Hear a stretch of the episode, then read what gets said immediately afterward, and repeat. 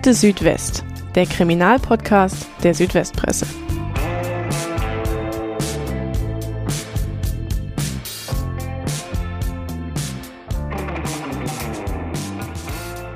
Hinfallen und wieder aufstehen. Zu lernen, mit Rückschlägen umzugehen, müssen wir wahrscheinlich alle früher oder später mal im Leben. Für Rola El Halabi spielte das als Profiboxerin aber nicht nur im übertragenen Sinn eine Rolle. Ihren heftigsten Rückschlag erlebte die Ulmerin aber nicht im Boxring, sondern in einer Kabine im Jahr 2011 und zwar unmittelbar vor einem WM-Kampf.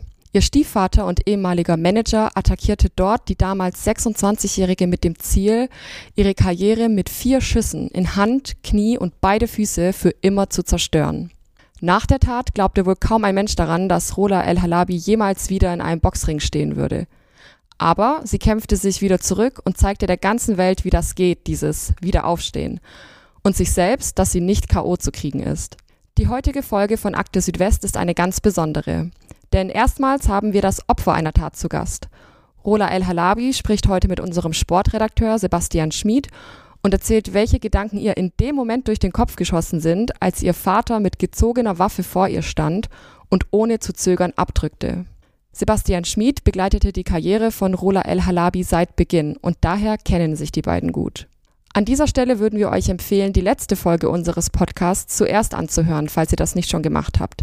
Darin schildern Sebastian Schmid und Sportredakteur Thomas Gotthard den genauen Tathergang des Angriffs auf Rola El Halabi.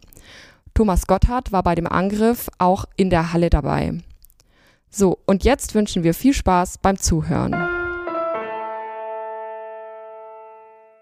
Rola, es ist jetzt elf Jahre her, äh, seitdem du von deinem Stiefvater in der WM-Kampf niedergeschossen wurdest. Ähm, wie geht's dir heute und was machst du inzwischen? Mir geht's sehr, sehr gut. Ich mache mittlerweile etwas komplett anderes. Ich sage immer, ich habe meinen neuen Boxring gefunden. Es war eine sehr, sehr anstrengende Reise die letzten Jahre. Ich habe viel verarbeitet. Ich habe vor allem den 1. April 2011 verarbeitet. Das habe ich mir ja irgendwie nie genommen, diese Zeit.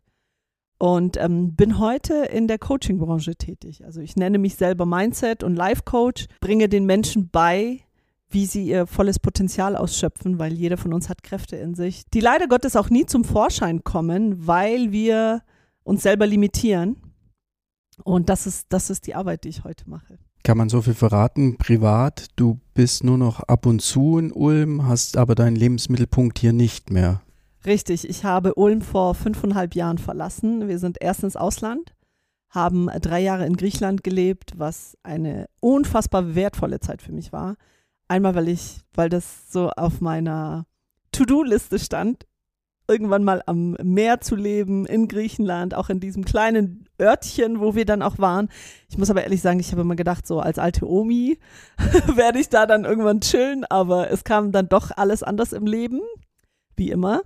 Und wir sind dann vor fünfeinhalb Jahren gegangen, haben dann drei Jahre in Griechenland verbracht, äh, haben da auch das zweite Kind bekommen. Also ich bin schon mit einem Kind gegangen damals und äh, haben jetzt mittlerweile zwei Kinder. Dann kam aber Corona leider. Und so wie es alle anderen Menschen erwischt hat, hat es uns beruflich auch sehr, sehr hart erwischt. Wir waren, alle drei Branchen, in denen wir gearbeitet haben, waren vom Lockdown betroffen. Und Griechenland ist halt nicht Deutschland. Da ist halt nichts mit Sicherheit und Auffangnetz. Da bist du halt auf der Straße, wenn du kein Geld verdienst. Also da ist kein Staat, der dich unterstützt. Und wie es aber ist im Leben, trudeln halt immer wieder Chancen ein, jeden Tag. Und äh, dann kam tatsächlich eine krasse Chance, sage ich mal, ein Angebot von einer großen Akademie aus Köln. Ein Jobangebot und da hieß es, okay, ihr müsstet aber natürlich nach Deutschland kommen, weil geht nicht vom Homeoffice aus. Und dann sind wir nach Deutschland zurück, allerdings nicht nach Ulm, sondern nach Köln. Und da leben wir jetzt seit zweieinhalb Jahren. Also vor fünfeinhalb Jahren habe ich Ulm verlassen, so mein Zuhause. Und ich muss aber auch sagen, es tat mir sehr gut am Anfang, diese Distanz, weil hier halt e-, enorm viel passiert ist. Ich, mhm. ich habe auch gar, mir gar keine Zeit ja genommen, das aufzuarbeiten, das überhaupt zu reflektieren, alles. Ich bin ja auch hier wie so ein, bekannt wie ein bunter Pudel. Ich, ich habe gar keine, keinen Platz für einfach mal Roller sein. Und das habe ich genutzt in der Zeit, wo wir weg waren und ja, ich freue mich jetzt auch jedes Mal, wenn wir hierher kommen und ähm, es fühlt sich wieder nach zu Hause an. Diese Folge wird von der Systemhaus Ulm GmbH präsentiert, eurem Partner für IT-Dienstleistungen, Applikationsentwicklung und Cybersicherheit. Viele von euch arbeiten zurzeit wahrscheinlich im Homeoffice. Aber habt ihr gewusst, dass die Arbeit in den eigenen vier Wänden zum Krimi werden kann? Im Netz sind wir vielen Gefahren ausgesetzt. Das stellt vor allem kleine und mittelständische Unternehmen vor neue Herausforderungen.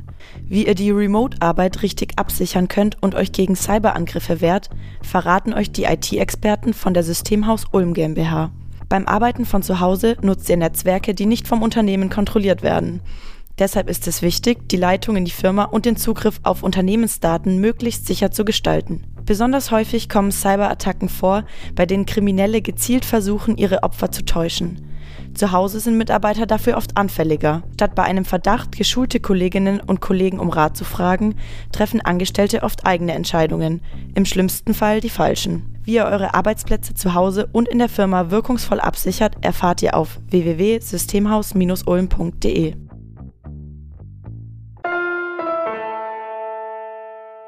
Du hast den 1. April 2011 angesprochen. Das ist natürlich jetzt auch der, der Tag, über den wir auch sprechen wollen. Das ist der Tag, an dem dein Stiefvater vor dem WM-Kampf in die Kabine kam und vier Schüsse auf dich abgefeuert hat, um deine Karriere zu beenden. Er hat damals, er kam in die Kabine, er hat ähm, die anderen, deinen Trainer, den, den Teamarzt rausgeschickt und war da mit dir 40 Minuten allein. Erzähl doch nochmal, was ist damals in dieser Kabine passiert und ähm, wie ging es dir da? Es ist unheimlich viel passiert. Das, sind, das waren die schrecklichsten Momente meines Lebens, aber auch, und das kann ich heute nur sagen, das konnte ich vor einigen Jahren noch nicht sagen, die prägendsten und wichtigsten Momente meines Lebens, weil die mir so vieles beigebracht haben. In erster Linie haben sie mir beigebracht, dass die Zeit endlich ist, dass wir alle immer von morgen und nächstes Jahr und in fünf Jahren und wenn ich mehr Geld habe und mehr Motivation habe, dann tue ich das und das. So wir gehen von einer Sicherheit aus, die einfach nicht existiert. Es hat mir einfach gezeigt, dass egal was gestern war, heute kann alles anders kommen. Und ähm, dann hat es mir natürlich auch den größten Schmerz meines Lebens gebracht, vor allem emotional. Körperlich muss ich ehrlich sagen, war das nicht schlimmer als ein WM-Kampf. Also so krass das jetzt auch, auch sich anhört, mir wird ja oft die Frage gestellt, wie fühlt sich so ein Schuss an? Keine Ahnung. Ich habe kein Schmerzempfinden gehabt. Ich habe es nur wahrgenommen. So wie beim Boxkampf halt auch. Boxen hat mir auch nie wehgetan, sonst hätte ich es auch nicht so lange gemacht. Und aber so der emotionale Schmerz ist dann schon viel, viel, viel krasser gewesen. Der bricht einen Mensch. Der hat auch mich gebrochen in dem Moment.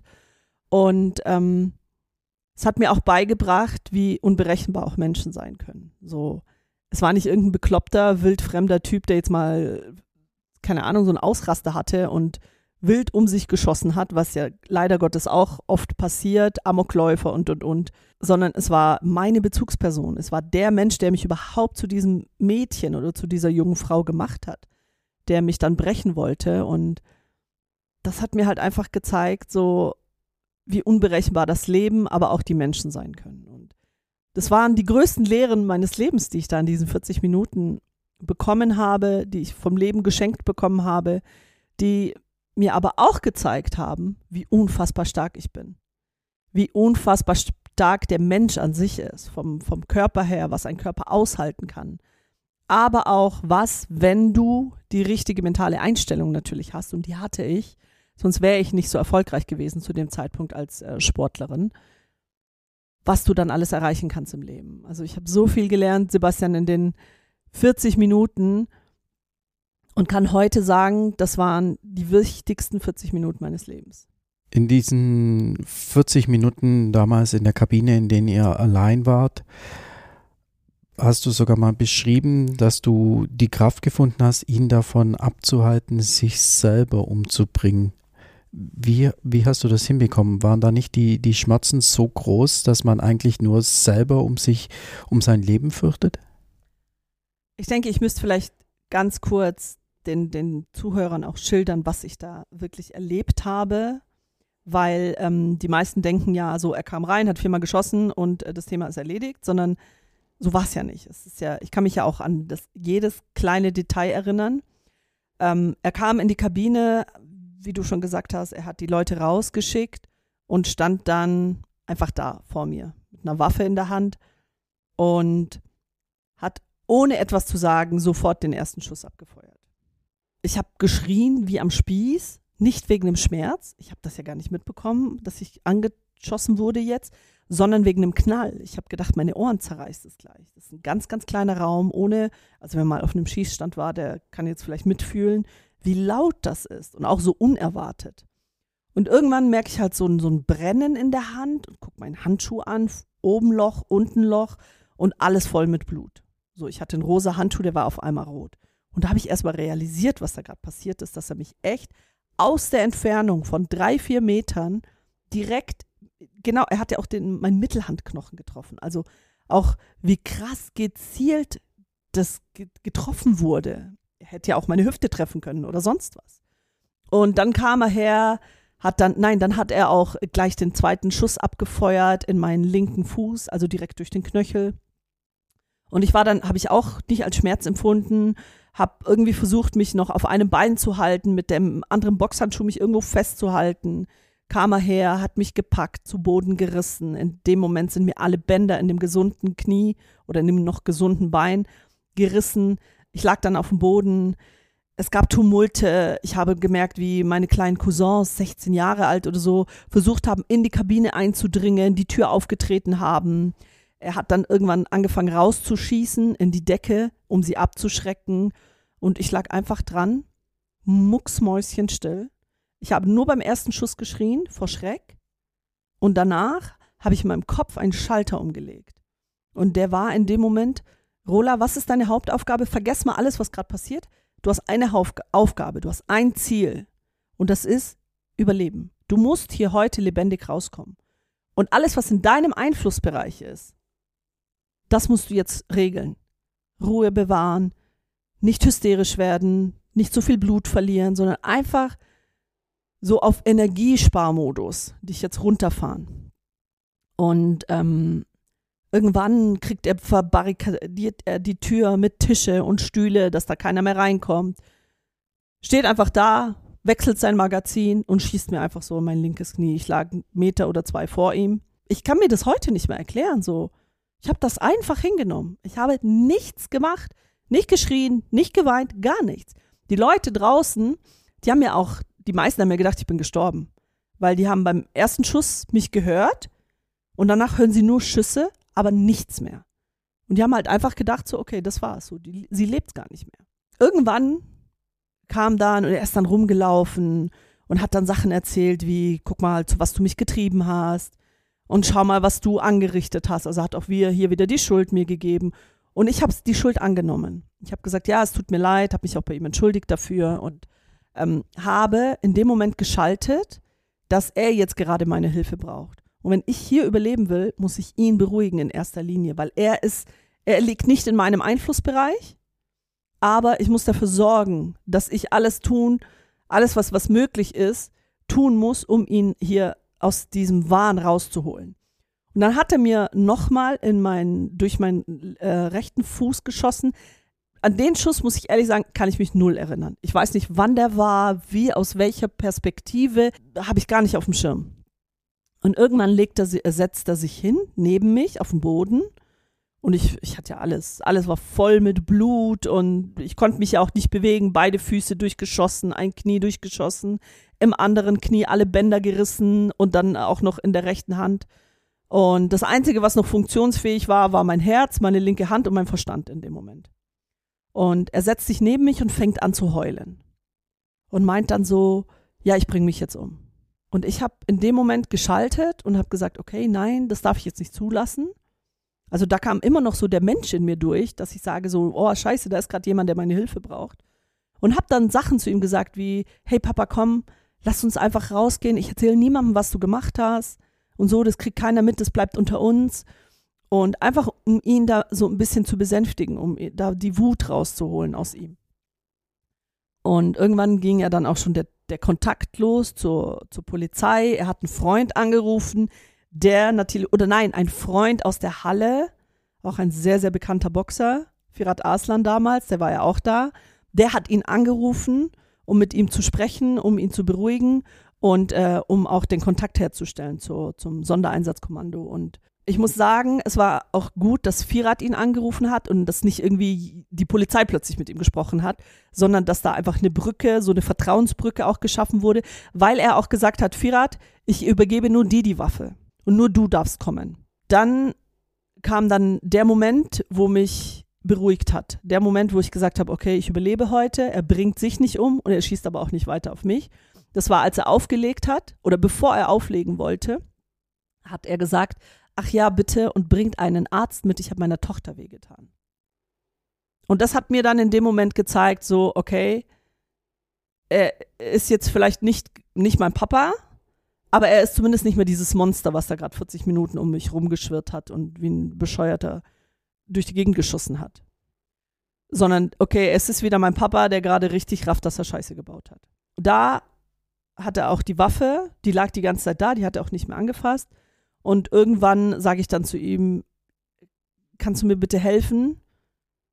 Und er hat mir sogar geholfen, meinen Handschuh auszuziehen. Also er hat mir aufgerissen, das Tape weggemacht, weil ich gesagt habe, ich habe so starke Schmerzen. Also da wusste ich so, okay, ich habe ihn jetzt aus dem Modus da rausgeholt. Ich habe ihn aus diesem, ich bringe mich jetzt um und ich vernichte alles, waren ähm, ja rausziehen können.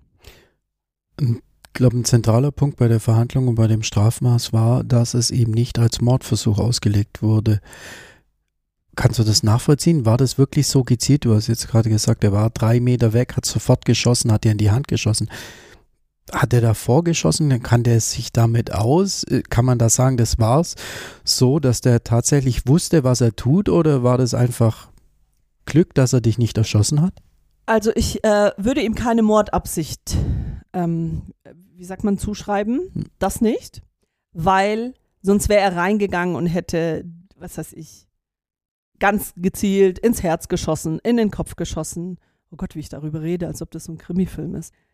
Er hätte anders agiert. Also ich denke, es war schon seine Absicht, mich schwer zu verletzen. Und deshalb fand ich das jetzt nie irgendwie schlimm, dass er nicht auf Mord angeklagt wurde. Weil er das nicht vorhatte. Also ich glaube, da bin ich auch relativ, mir relativ sicher, er hatte nicht vor, mich zu töten. Sonst hätte er das anders gemacht. Was ich aber nie verstanden habe von, vom Richter ist, dass der Richter ihm nur eine geringere ähm, Gefängnisstrafe gegeben hat, weil es keine geplante Tat war. Das habe ich nie verstanden. Da setzt sich ein Mensch mit geladener Waffe und Munition und Messer, was man ja alles bei ihm in der Tasche alles gefunden hat, als ob man in einen Krieg zieht, fährt 700 Kilometer mit einem Mietauto nach Berlin raus, kontaktiert in der Zeit vier, fünf Familienangehörige, besorgt sich einen Backstage-Pass. Also hat so viele Möglichkeiten gehabt. Das war keine äh, ähm, Reaktion im Affekt. Also er hatte viele Möglichkeiten zu sagen, okay, hey, was mache ich da gerade? Ich fahre jetzt wieder nach Hause. Und dann das als nicht geplant zu werten, das habe ich nicht verstanden. Und dann existiert noch eine Aussage vor einer Richterin vor vier Wochen, die ich in Ulm gemacht habe, wo es heißt, er wird mir in Hände und Füße schießen. Also er hat mir das doch ins Gesicht gesagt. Wir saßen mehrere Male zusammen für klärende Gespräche und am Schluss ist es immer so eskaliert, dass er gesagt hat, ich schieße dir in Hände und Füße. Und dass das als nicht geplante Tat gewertet wird und dadurch auch die Gefängnisstrafe so äh, gering erschien, das war mir immer ein Rätsel. Das habe ich nie verstanden. Aber dass er mich nicht umbringen wollte, das, das war mir klar, sonst hätte er anders. Aber er hat es ja auch in Kauf genommen. Schau mal, er ist kein ausgebildeter Schütze. Ich habe nicht mal mitbekommen, dass er überhaupt jemals in seinem Leben im Schießstand, auf dem Schießstand war oder so. Er hat das in Kauf genommen, wenn jemand auf dem Boden so zusammengeknüllt vor dir liegt und du ins Knie oder in die Füße schießt, kannst du auch den Bauch treffen, kannst du die Lunge treffen, kannst du das Herz treffen, es ist ja nicht irgendwie äh, mit der Pistole aufgesetzt gewesen und dann geschossen, sondern alles aus einer Entfernung. Und er hat es in Kauf genommen, mich auch lebensbedrohlich zu verletzen. Weißt du eigentlich inzwischen, wie er da reinkam? Er war ja zu diesem Zeitpunkt nicht mehr dein Manager. Ihr hattet Streit. Es war bekannt, dass er dich bedroht hat. Und trotzdem kommt er auf eine Veranstaltung, auf die er eigentlich auf der er nichts zu suchen hat. Er bekommt einen Backstage-Pass, er läuft da rein, er hat Waffen dabei, du hattest Securities vor der Tür, die er niedergeschossen hat. Wie konnte das alles passieren? Ist es danach aufgeklärt worden? Als ich die mit der Veranstalterin damals geredet habe, hat sie mich gefragt oder sie hat mich um ein Bild gebeten von ihm, damit er Hausverbot bekommt. Damit die Security-Leute, wenn sie ihn sehen, dann ihm keinen Zugang gewähren. Ich wollte das aber nicht, weil ich gesagt habe, es kann, ich habe da auch noch so an das, an das Gute in ihm geglaubt irgendwie, dass ich gesagt habe, vielleicht kommt er einfach, um Frieden zu schließen. Vielleicht kommt er einfach, um mir zuzuschauen. Und ich will ihn nicht provozieren. Vielleicht kommt er mit einer ganz anderen Absicht und wenn es dann so eskaliert, dass man ihm den Zugang nicht gewährt, dass es dann überschwappt und dann doch irgendwie was Schlimmes passiert. Deshalb habe ich gesagt, ich, nein, kein Hausverbot. So, wenn er kommt, so, er soll einfach kommen.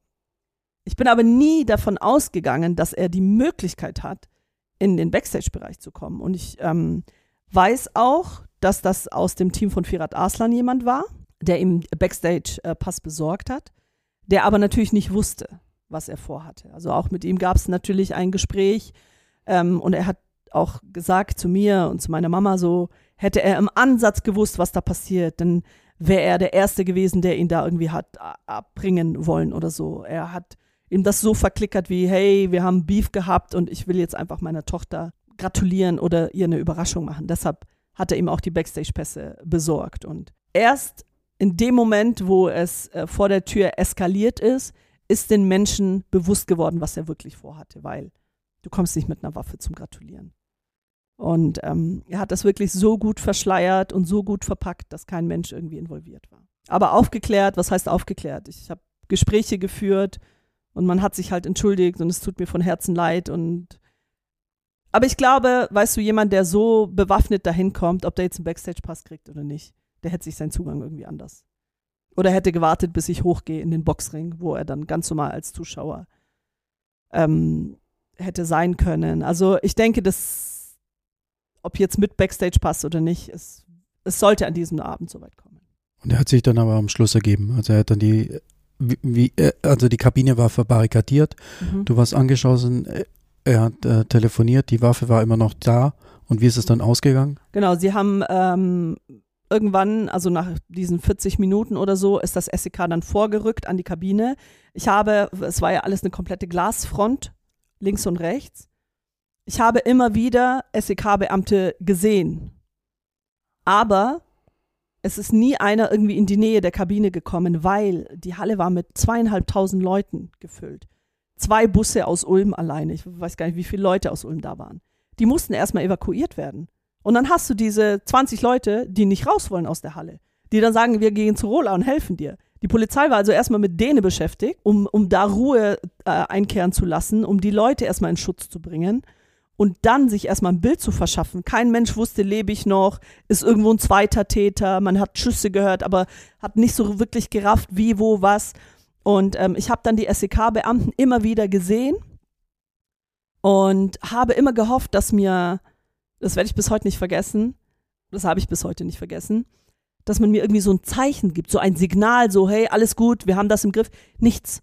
Die standen vermummt mit ihrer Waffe und ihrem Equipment einfach da und ich habe sie gesehen und habe mir gedacht so, schön, dass du da draußen gerade bist und ich hier drin so, ich brauche deine Hilfe, Freundchen, so macht doch irgendwas. Und ähm, dann nach, nach dem Telefonat habe ich dann gehört, wie jemand direkt vor der Tür dann sagt, SEK Berlin, ähm, machen Sie die Tür langsam und vorsichtig auf, schieben Sie die Waffe auf dem Boden hinaus mit dem Fuß und zeigen Sie Ihre Hände. Und das waren keine zwei Sekunden. Also das war wie in Zeitlupe. Die Tür ging auf, ich habe die Waffe. In dem Moment, wo ich die Waffe nicht mehr gesehen habe, weil sie so hinter der Tür war, boom, alles schwarz maskierte Menschen, ihn sofort auf den Boden geschmissen und verhaftet und die Leute haben sich dann um mich gekümmert oder da war eine Frau, die dafür verantwortlich war, mich zu beruhigen, weil ich bin dann, dann, dann war alles da. Dann war Schmerz da, dann war Geschrei da, dann war Weinen da, also alle Emotionen, die ich unterdrückt habe die ganze Zeit, die sind ausgebrochen. Und die Frau, die hieß Jenny, so eine ganz, ganz junge, äh, die, die Arme. Also ich, ich weiß heute, dass sie nicht mehr beim SEK ist. Sie hat mir Jahre später hat sie mich kontaktiert und hat mir gesagt, dass das in ihr ganz viel ausgelöst hat, dieser Einsatz. So, sie war gerade am Anfang ihres Jobs und sie macht den heute nicht mehr. Und ähm, die hat mich beruhigt und mit mir geredet und irgendwann kam dann der Notarzt, konnte mir auch keinen Zugang legen, weil meine Venen einfach dicht gemacht haben, so bloß kein, nicht noch mehr Blut zu verlieren. Und dann kam für mich der allerschlimmste Moment meines ganzen Lebens. Also nicht nur von dort, von diesem 1. April, vom Schmerz her. Ich höre plötzlich, wie der Notarzt sagt, ich brauche die Bohrmaschine. Ich denke mir in dem Moment so, will der jetzt ein Bild aufhängen oder was ist los mit dem? Und dann höre ich die Bohrmaschine und ich schrei einfach los, obwohl ich noch gar nichts gespürt habe. Einfach so aus Angst und Panik. Und auf einmal bohrt der mir bei vollem Bewusstsein in mein Knie rein, um mir dort einen Zugang zu legen. Das war der schlimmste und krasseste Schmerz meines Lebens. Das war so ein schlimmer Schmerz, dass ich sogar bei zwei Kindern die starke, krasse Rola Angst vor der Geburt hatte. Ich habe gesagt, ich werde keine natürliche Geburt machen. Ich will keinen Schmerz mehr in meinem Leben ähm, äh, erleben, den ich nicht, also wo ich nicht vorbereitet sein kann. Wann der eintrifft, wie lange er geht. So eine natürliche Geburt war für mich ein Mysterium. Ich habe gesagt, mache ich nicht. Ich habe zu sehr Angst vor diesem Schmerz gehabt, weil dieses Erlebnis, dieses, dieser unerwartete Schmerz, der war für mich so krass, der hat mich so gebrochen, obwohl ich mit Schmerz sehr gut, ich war mein ganzes Leben mit Schmerz verbunden, aber der hat bei mir so krass was ausgelöst, dass ich gesagt habe, nie wieder in meinem Leben möchte ich unerwarteten Schmerz haben. Kontrollierte Schmerzen nach der OP, ich habe jetzt ein künstliches Knie bekommen vor einem Jahr mit 36 Jahren, aber darauf konnte ich mich einstellen. Darauf konnte ich mich bewusst und mental vorbereiten.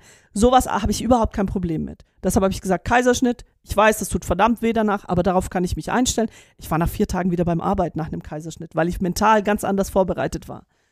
Und das hat bei mir echt viel, viel, viel ausgelöst. Und dieser Moment, das war mit nichts zu vergleichen. Ich habe danach wochenlang im Krankenhaus verbracht, viele Operationen gehabt, mit allen möglichen Drogen, die legal sind im Krankenhaus, wurde ich vollgepumpt, um einfach diese, diese, diesen Gesamtkörperschmerz, den ich ja über Wochen hatte, zu ertragen. Und es war aber nichts mit dem, was ich in diesen drei Sekunden, wo er gebohrt hat, gespürt habe. Du hast vorher gesagt, da gab es Glasscheiben. Das heißt, du konntest rein, rausschauen, aber es konnte ja auch jemand reinschauen. wer hat, also wer stand draußen? Hat deine Mama, deine Schwester, hat jemand von denen zugeschaut? Konnten die reinschauen, was da passiert da drin? Es gibt eine Behauptung, an die kann ich mich nicht erinnern. Und zwar, meine Schwester sagt, das heißt eine Behauptung, also es ist so gewesen. Meine Schwester sagt, sie stand vor der Glasscheibe, hat das gesehen und hat dann, sie hatte eine Kamera in der Hand und hat dann die Kamera durchs Fenster geworfen um einfach so äh, irgendwas zu machen. Und in dem Moment kam mein Teamarzt und hat sie weggerissen und hat sie da wegge weggebracht. Ich kann mich weder an zerbrochenes Glas erinnern, ich kann mich weder an diesen Moment erinnern. Ich habe ja alles bis ins kleinste Datei noch abgespeichert in meiner Erinnerung. Aber an das kann ich mich nicht. Es gab zerbrochenes Glas, das Fenster war auch kaputt, aber ich kann mich nicht erinnern, wann das passiert ist. Und ähm, aber wie gesagt, mein Teamarzt hat die weggezogen und danach hat äh, das SEK, da standen zwei Leute, die haben einfach niemanden mehr da in die in die Ecke gelassen. Ähm, aber ich habe sie nicht wahrgenommen. Ich habe sie überhaupt nicht gesehen und kann mich nicht nicht daran erinnern. Diesen Podcast hörst du kostenlos. Möglich wird das durch unsere vielen Abonnentinnen und Abonnenten. Unterstütze auch du Qualitätsjournalismus in deiner Region mit einem Digital-Abo. Teste uns einfach mal einen Monat lang. Alle Infos auf swp.de. Du hast es angedeutet, gerade du hast es schon gesagt, ähm, dein, dein Stiefpapa war für dich damals unheimlich wichtig. Du hattest davor ihn auch mal nicht nur als dein Stiefpapa bezeichnet, beziehungsweise man wusste ja lang gar nicht oder es war lang gar nie die Rede, dass es dein Stiefpapa war. Es war immer dein Papa für dich. Du hast ihn mal auch da als deinen besten Freund bezeichnet. Dass er diese Tat macht, wie, wie kann man das danach verarbeiten und wie, wie kann man danach nochmal zu jemand Vertrauen aufbauen? Konntest du das danach oder war das dann schwierig? Nein, absolut nicht. Also, also ich konnte kein Vertrauen aufbauen. Ähm, viele sehen halt immer die Rola als oder wenn, wenn du so die Menschen fragst, so nenn mir einen Begriff zu Rola, dann sagen immer alle immer stark. So, ich war immer die Stärke schlechthin, so vor allem auch als Frau. Da wird man ja meistens auch unterschätzt und ich habe immer Stärke gezeigt. Und es war mir auch immer wichtig, nach außen diese Stärke zu verkörpern. Aber ich bin halt auch nur ein Mensch und in dem Moment, da gab es keine Stärke. Da gab es nur Zusammenbruch, da gab es nur Selbstmitleid. Ich habe mich versteckt. Ich wollte niemanden an mich ranlassen. Ich hatte Depressionen. Und das alles, aber nur zu Hause. Nach außen war ich die ultra krasse, starke Roller wieder. Weil ich das mittlerweile, weil ich diese Identität annehmen konnte. Ich bin da reingewachsen. Ich meine, ich, gerade auch äh, wir oder die Südwestpresse begleitet mich, seitdem ich ein kleines Kind war. So, ich war gerade mal 18 oder ich glaube, mein erster Beitrag kam oder Bericht damals in der Zeitung, da war ich 15 oder 16.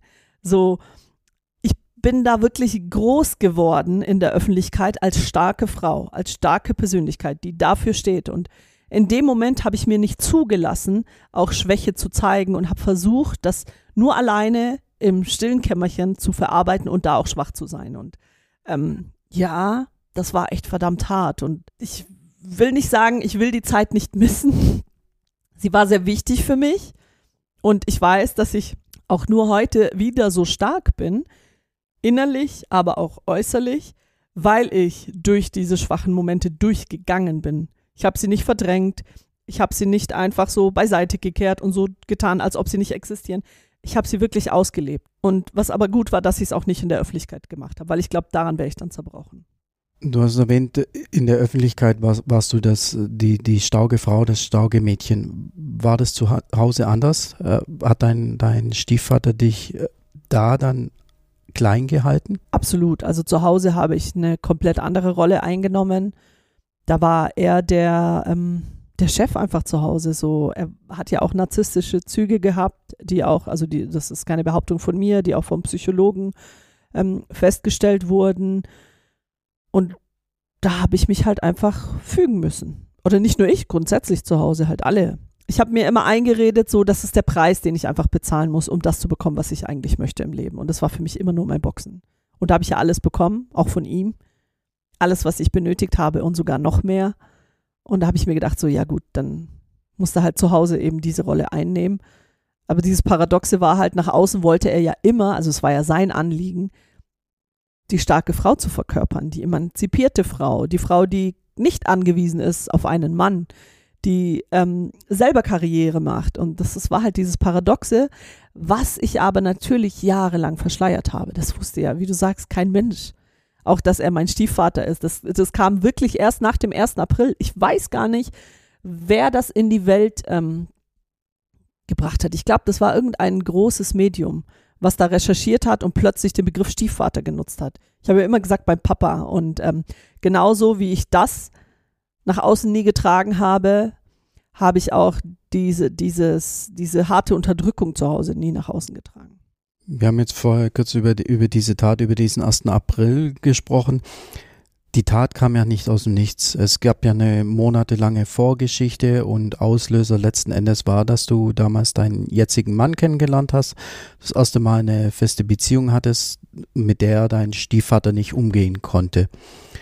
Die Tat hat er angekündigt, genauso wie sie letzten Endes kam. Und du bist damals zur Polizei gegangen und glaub auch zu einer Richterin und hast denen gesagt, er hat gesagt, er wird das machen und die haben dir nicht geglaubt. Wie war das damals für dich, äh, da wieder weggeschickt zu werden? Ich, will, ich weiß nicht, ob ich behaupten würde, dass sie mir nicht geglaubt haben. Die Richterin, die war sehr, sehr mitfühlend und sie hat auch, sie hat das gespürt, dass ich die Wahrheit spreche. Aber sie hat auch ganz klar zu mir gesagt, Frau El-Halabi, solange nichts passiert, können wir nicht eingreifen. Wir haben ihn befragt und er sagt, stimmt nicht. Aussage gegen Aussage. Wir haben nichts Greifendes in der Hand. Und ich habe nicht irgendwie mitgefilmt oder mitge aufgenommen oder so, als er diese Dinge zu mir gesagt hat oder so, dass ich sage, ich habe Beweismittel, sonst wäre die Situation natürlich auch anders gewesen, anders zu handeln gewesen von der Justiz. Aber dadurch, dass halt nichts, nichts Greifbares da war, außer Behauptungen von mir und Vermutungen, mir wurde ja zum Beispiel, meine Reifen wurden mir aufgestochen, mein Auto wurde mir äh, verkratzt, mein Sponsorauto damals war niegelnagelneu und am nächsten Morgen alles komplett verkratzt Ich hatte natürlich halt meine Befürchtungen und ich hatte meine Vermutungen, aber er hatte immer ein Alibi gehabt. Und das war ist natürlich dann auch schwierig für die Justiz einzugreifen. Weil genauso wie ich Bürgerin bin, ist er ja auch Bürger. Und ich muss ehrlich sagen, ich habe das sehr rational gesehen zu dem Zeitpunkt. Ich war nicht emotional gekränkt oder gebrochen, sondern ich habe dann das einfach sehr, sehr rational aufgenommen. So, ja, okay, so ist das. Scheiße jetzt für mich. Aber so, ich mach, ich gehe meinen Weg trotzdem einfach weiter und hoffe halt auch auf das Gute, dass da das nicht wirklich passiert. Aber du hast mal erwähnt, du warst die einzige in dem ganzen Umfeld, die daran geglaubt hat, dass er es macht. Dass ich war die einzige, die ihm das zugetraut hat. Die ihm das zugetraut ja. hat. Wie, wie hast du dann den, den Alltag oder wie, wie bist du mit dieser Angst umgegangen? Also mit dieser permanenten Bedrohung oder diesem Nichtwissen, macht er es wirklich, macht er es doch nicht? Ich kann heute ganz genau erklären, welche Methodik ich angewendet habe, weil ich mich jetzt seit Jahren mit diesen Themen befasse und auch bis ins kleinste Detail sie studiere und die Psychologie des Menschen auch ähm, wirklich lerne. Damals habe ich intuitiv einfach richtig gehandelt und ich habe mich auf das Richtige fokussiert.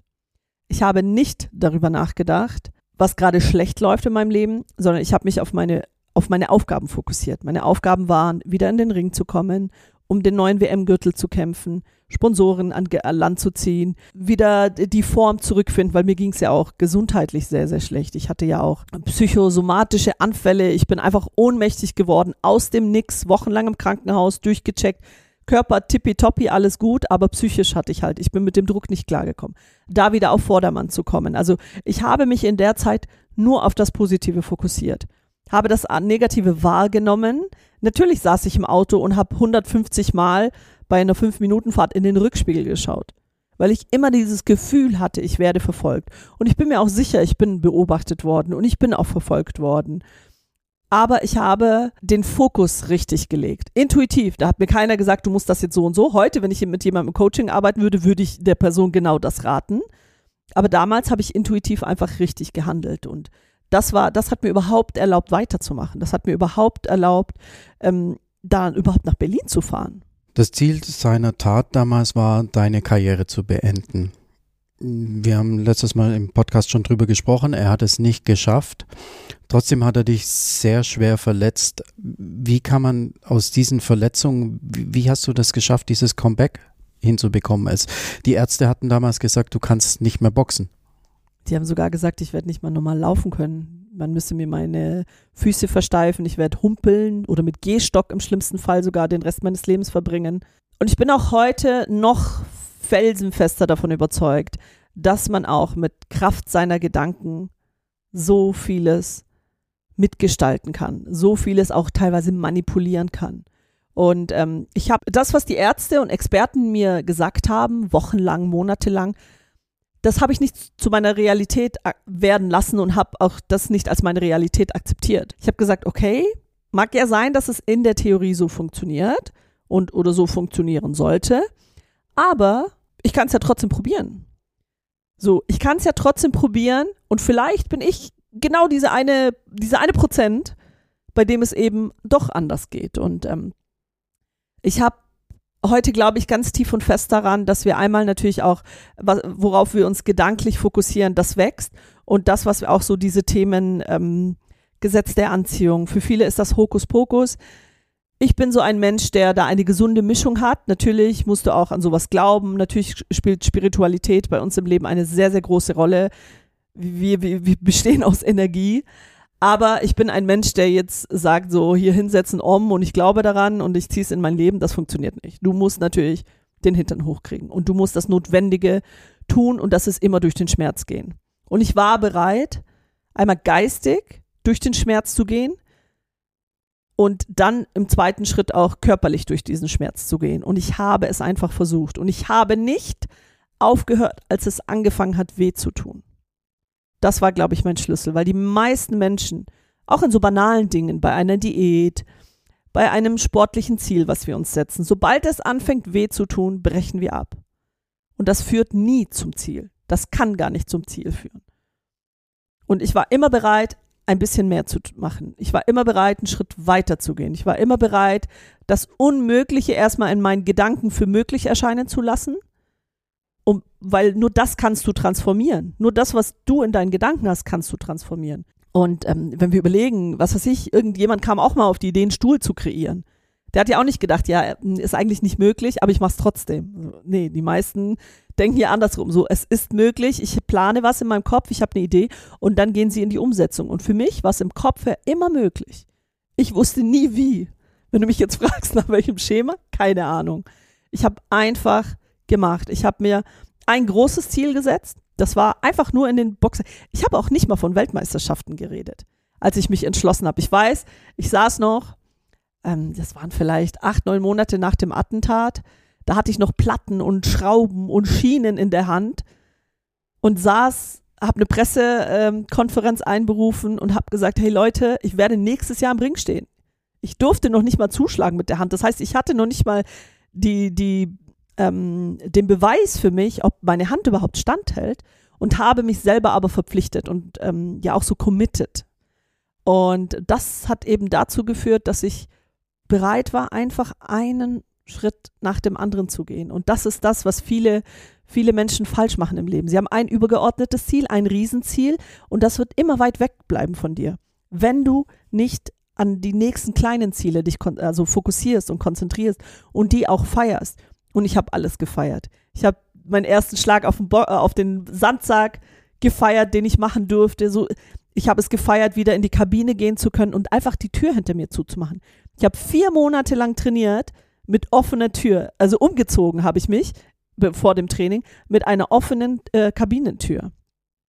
Und auch der Moment, wo ich endlich in der Lage war, einfach die Tür hinter mir zuzuziehen und in dieser Kabine alleine zu sein, war für mich ein Erfolg. Und ich habe mich so gepusht selber. So, ich hatte dann irgendwann eine intrinsische Motivation, die war einfach unaufhaltsam. Hat dazu beigetragen, dass diese Ankündigung von ihm oder das, das Ziel ja war, deine Karriere zu beenden und du ihm dieses Ziel nehmen wolltest, indem du nochmal zurückkommst? Am Anfang ja. Am Anfang habe ich ganz, ganz oft gesagt, so, ich will es ihm zeigen, ich will es ihm zeigen. Aber irgendwann hat er gar keine Rolle mehr gespielt für mich. Irgendwann wollte ich es mir zeigen. Weil ich plötzlich gemerkt habe, ich bin doch viel, viel wichtiger und viel, viel wertvoller als er. Wer ist er denn schon in meinem Leben? Er spielt keine Rolle mehr. Und ich darf nicht den Fehler machen, ihm immer noch die Macht zu geben über mein Leben, dass ich etwas für ihn tue. Und davon habe ich mich sehr, sehr schnell gelöst, muss ich sagen, von dem Gedanken. Anfangs war das, ich habe das nie äh, ausgesprochen, aber für mich so, ja, ich mache das, um ihm zu zeigen, so, ich bin nicht, ähm, ich bin unkaputtbar. Aber irgendwann habe ich gemerkt, ich tue es nur für mich und sonst für niemand anderem. Und als ich dann gesehen habe, dass ich mit meinen ganz kleinen Schritten so vielen Menschen da draußen so viel Kraft geben konnte, so ein Vorbild war, da war er, da hat er gar keine Rolle mehr gespielt. Da wusste ich, okay, ich mache es für mich und für die Menschen, die an mich glauben da draußen.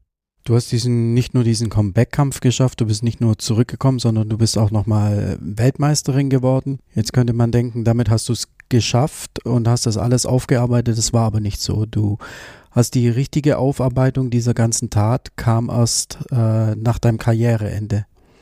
Warum hat es so lange gedauert, bis es und aufgearbeitet war und, und wie ging das dann nochmal vonstatten? Ich habe es nicht nach der Tat gemacht, weil mein Fokus auch hier ein ganz anderer war. Ich wollte einfach nur in den Boxring zurück und ich wollte wieder meine Karriere zurück. Ich habe immer gesagt, ich trete auf dem Höhepunkt meiner Karriere ab und ich wollte es einfach nicht zulassen, dass der 1. April mein Höhepunkt ist. Das war mein Untergang, das war aber nicht mein Höhepunkt und habe alles daran gesetzt, diese Ziele einfach zu erreichen für mich. Und alles andere, wo mir bewusst war, dass ich das auch irgendwann aufarbeiten muss, das habe ich erstmal nicht im Fokus gehabt. Es war immer da, es war so ein schleichendes Ding, was mich begleitet hat, was ich aber ganz gut überspielen konnte. Ich sage immer so schön, fake it till you make it. So, ich habe so getan, als ob das verarbeitet ist. Hatte auch viele Dinge verarbeitet, aber so im tiefsten Inneren war da noch gar nichts verarbeitet. Und als ich dann meine Karriere beendet habe, da war natürlich Platz wieder da. Und da kommen diese bösen Geister ganz, ganz schnell, die sind ganz schnell auf der Bühne wieder da. Und ich wusste auch nichts mit mir anzufangen. Ich hatte so eine ganz, ganz, ganz schwere Identitätskrise. Ich hatte immer, mir war immer klar, wer ich war. Aber als ich aufgehört habe zu boxen, war mir nicht mehr bewusst, wer ich bin. Und das war für mich ganz schlimm. Ich habe immer Ziele gebraucht im Leben. Ich habe meine Ziele erreicht. Ich hatte dann das nächste Ziel und ich hatte eine große Vision und ich wollte was bewirken und ich konnte auch was bewirken. Ich habe also auch eine wertvolle Aufgabe ähm, gehabt und die hat mir einfach gefehlt. Ich habe mich viel beruflich auch rumprobiert und experimentiert und Gastro und hier und aber es war nichts, was mich erfüllt hat, nichts, was mir Spaß gemacht hat und nichts, worin ich auch gut war. Und das war für mich ganz, ganz schwer, mit mir selber zu vereinbaren, mit diesem Ehrgeiz, den ich habe. So, ich will immer die Beste sein. Ich dachte so, okay, ich bin Weltmeisterin beim Boxen, ich kann Weltmeisterin in allem werden. So, ist aber nicht so. Und ähm, da war dann natürlich ganz, ganz viel Platz für Zweifel, ganz viel Platz für Ängste, weil der Fokus dann plötzlich ganz anders gerichtet war von mir. Mein Fokus war auf Mangel gerichtet, so das, was mir fehlt im Leben.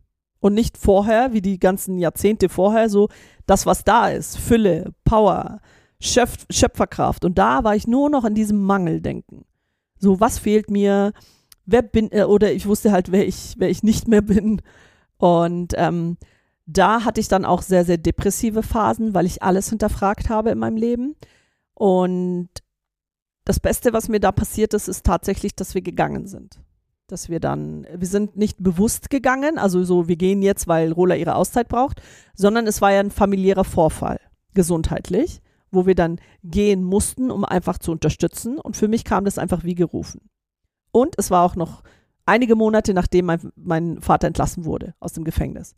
So, für mich war das einfach alles schlüssig, okay, das hat sich alles gefügt, es ist der richtige Zeitpunkt, jetzt zu gehen. Und dann sitze ich da halt in der Pampa, hab meine, meine Kinder hatte ich ja noch nicht, ich hatte unsere Kleine, äh, meinen Mann, unseren Hund, ein schönes Häuschen direkt am Strand, so alles, was ich mir immer gewünscht habe und eine riesige Leere in mir. Und ich habe immer gedacht, so Menschen oder ein Ort kann dich erfüllen. Ist es aber nicht. Wenn du eine Leere in dir hast, dann ist es scheißegal, wo du hingehst. Dann ist es sowas von egal, wo du abhaust. Vor, weiß viele denken so, okay, äh, dachte ich ehrlich gesagt am Anfang auch, dass ich sage, okay, so ich muss einfach weg von Ulm. So, dann bin ich weit weg und dann hier sind die Probleme, die Probleme nimmst du mit. Und ähm, da bin ich dann in eine sehr depressive Phase gerutscht und habe angefangen, das erste Mal in meinem Leben die Fehler bei mir zu suchen, die zu dieser Phase geführt haben. Und nicht mehr bei meinem Vater, der mir das angetan hat vor einigen Jahren und das jetzt für den Rest meines Lebens äh, ich mit mir mittragen muss. Nein, er hat einen Fehler gemacht, ja. Aber das, was ich daraus mache, das hat nichts mehr mit ihm zu tun. Und ich habe halt immer, wenn es mir schlecht ging, wenn ich mich, wenn ich Albträume hatte, wenn ich depressive Phasen, ich habe immer die Schuld ihm gegeben am Anfang. Und irgendwann habe ich mich davon ja abgekapselt, so von diesem Gedanken, so nein. Ich habe doch schau mal, was du alles kreiert hast danach. Du hast es geschafft, in den Boxring zurückzukehren und Weltmeisterin mehrmals zu werden. Warum sollst du jetzt immer noch an ihm hängen? So, löst dich davon und, und krieg dein Arsch endlich hoch, Mädchen habe viel reflektiert, habe auch gerade das Thema Eigenverantwortung mehr in die Hand genommen. So, ich war immer eigenverantwortlich in meinem Sport. Da habe ich nichts dem Zufall überlassen. Da habe ich aus allem immer das gemacht, was ich wollte. Und jetzt war es eben an der Reihe, an meiner Persönlichkeit zu arbeiten. Und ähm, das hat mir sehr, sehr viel geholfen. Ich bin dann so überhaupt erst in diese Coaching-Welt gekommen, wo ich am Anfang echt gesagt habe zu meinem Mann, boah, lass mich in Ruhe mit dem Scheiß. So, ey, das ist doch nur Hokuspokus und Chaka, du kannst es und so ein Bullshit. Ich wollte nichts davon hören. Bis ich natürlich dann an die richtigen Personen gekommen bin. Weil es gibt natürlich viele, viele Blender in dieser Branche, aber es gibt auch unfassbar wertvolle Menschen, die so viel Mehrwert geben und Menschen einfach zeigen, wie du mehr rausholen kannst aus deinem Leben. Und äh, an die bin ich dann gestoßen und da hat es dann Klick gemacht bei mir, wo ich gesagt habe, okay, was die sagen, hat Hand und Fuß. Rola, du hast das in deinem Sport immer so gemacht, sonst wärst du nie so erfolgreich gewesen. Und das kannst du übertragen, auch in andere Lebensbereiche. Und da ging es dann los, dass ich gesagt habe, okay, ich kann mein Leben auch jetzt komplett in die Hand nehmen und das ist jetzt auch meine, meine Verpflichtung. Du hast mal erwähnt, dass du als Ergebnis dieses Prozesses, dieser, dieser Aufarbeitung, deinem Stiefvater vergeben hast, wie kann man, wie kann man jemand so eine Tat vergeben? Ich habe diese Frage viele, viele Male gestellt bekommen. Ich habe jahrelang auf diese Frage mit folgender Antwort geantwortet. Sowas kann man nicht vergeben. Weil das ja auch im ersten Sinne logisch ist. So, nee, okay, du vergibst eine Ohrfeige, du vergibst eine, keine Ahnung, äh, einen Betrug oder sonst was, aber nicht sowas. Und ich habe mich da selber immer angelogen, weil mir gar nicht bewusst war, ob ich das konnte oder nicht. Ich wollte es einfach nicht. Und das ist immer ein ganz, ganz großer Unterschied, ob wir etwas nicht können oder nicht wollen. Meistens steckt immer das Wollen dahinter und wir denken, ich kann es nicht.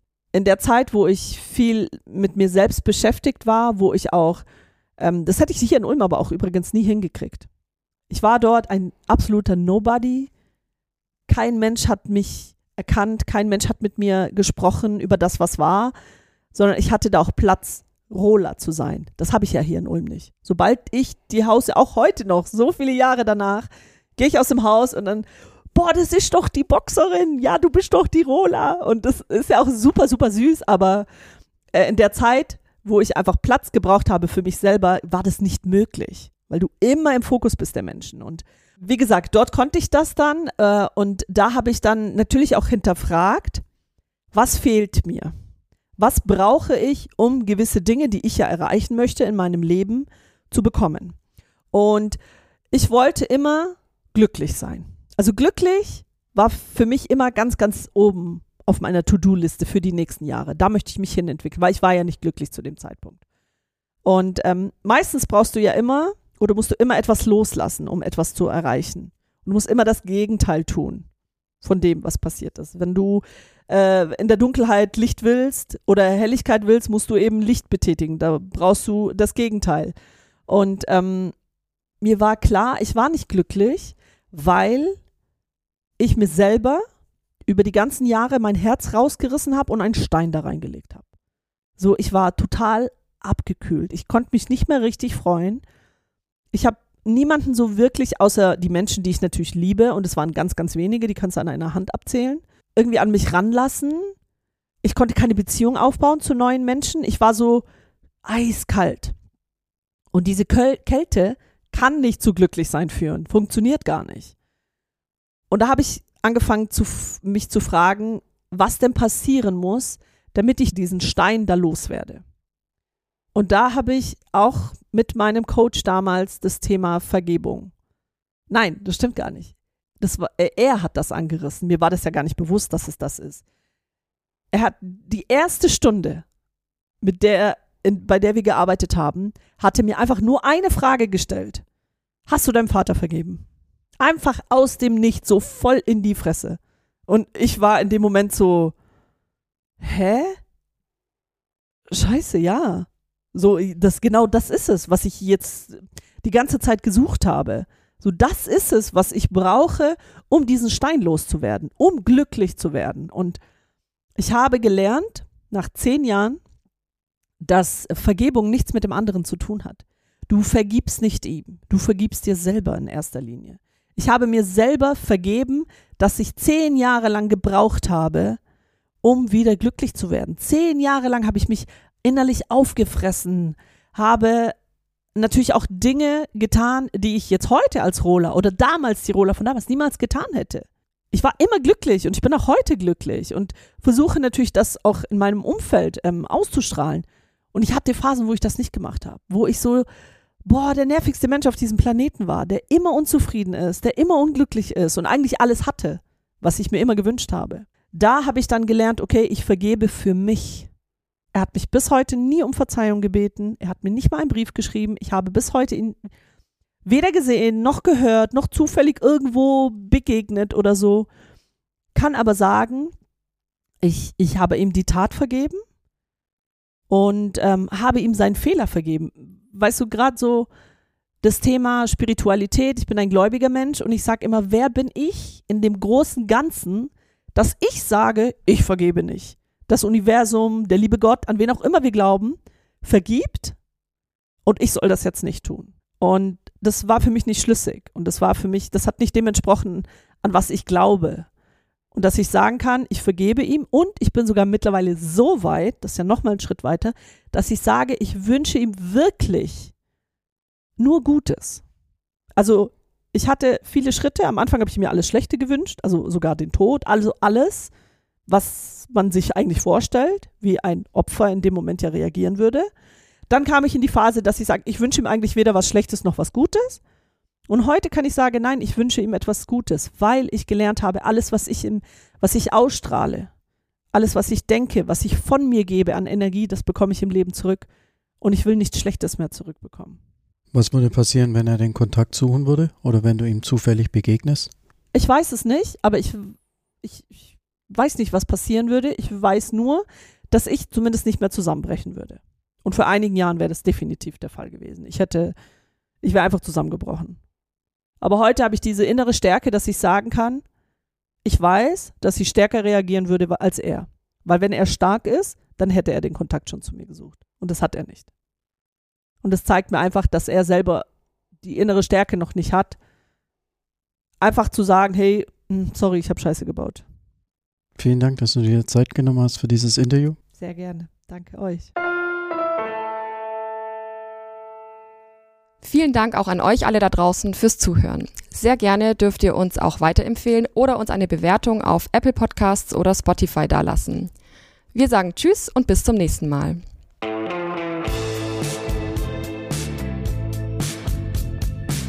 Wenn ihr Feedback, Anregungen oder Ideen für weitere Folgen habt, schickt uns gerne eine E-Mail an podcast.swp.de. Ihr seid wahre True Crime Fans? Dann schaut mal auf unserer Webseite vorbei unter swp.de slash crime. Dort findet ihr nicht nur Infos zu unseren Podcasts, sondern auch Artikel und Interviews zu Kriminalfällen im Südwesten. Außerdem gibt es dort unseren Newsletter. Wenn ihr den abonniert, verpasst ihr keine Folge mehr von Akte Südwest.